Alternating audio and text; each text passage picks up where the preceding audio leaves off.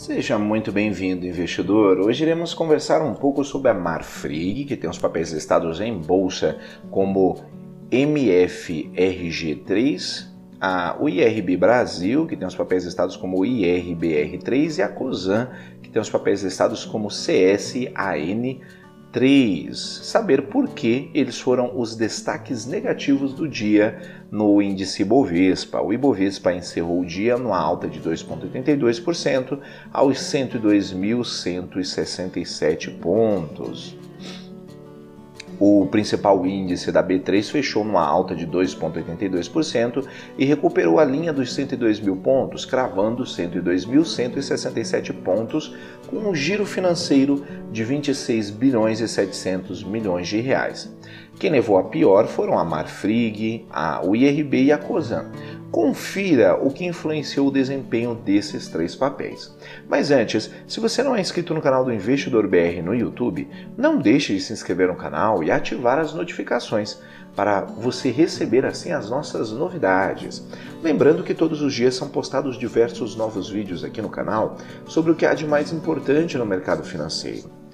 E acompanhe também o nosso podcast Investidor BR nas principais plataformas de podcast. Voltando a notícia sobre, começando como a, a Marfrig, né? mas iremos falar sobre as três, Marfrig, IRB e a COSA. Começando pela Marfrig, em dia de busca pelo risco, somente oito das ações que compõem o Ibovespa encerraram a sessão em queda. Com três frigoríficos, entre elas a Marfrig, que teve uma queda de 3,37%, foi a maior baixa entre elas, a, a maior baixa do dia no índice Bovespa, a Minerva, que teve uma queda de 1,38%, e a JBS, com 0,62%. Todas realizando lucros com o dólar, que recuou 1,74% hoje. O grande destaque no mercado nesses últimos dias vem sendo o dólar, que está recuando bastante ante o real para patamares que eu acho mais normais do que estavam, diz o, o sócio da Monte Bravo.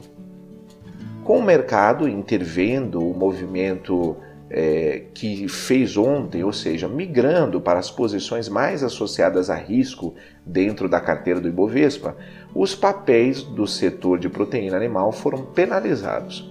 Beneficiados pelos balanços do segundo trimestre, que mostraram forte expansão das receitas graças à alta do dólar e à força do mercado consumidor americano, em especial para a Marfrig e a JBS, esses papéis têm sido mais associados à montagem de posições de defesa contra o cenário ainda incerto da economia doméstica. E pior, isso e, e por isso tendem a cair em dias de maior alívio. Ontem a Marfrig subiu com todo esse cenário no mercado. Nada mais justo que hoje ela passar por uma realização, assim comenta o sócio gestor da Gauss, da Gauss Capital.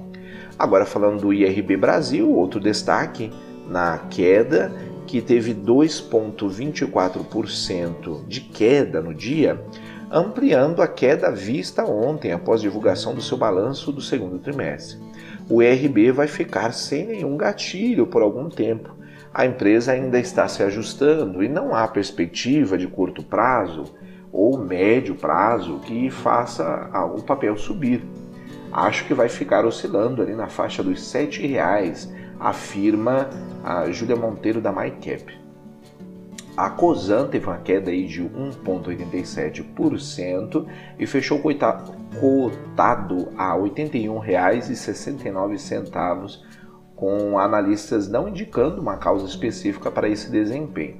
O papel recuou 9,52% nos últimos 30 dias e no período dos últimos 12 meses ele tem um saldo positivo com a variação aí de 67,09%.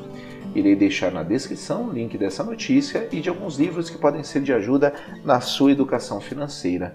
Comenta aí, investidor. Você investiria na Marfrig, no IRB ou na COSAN?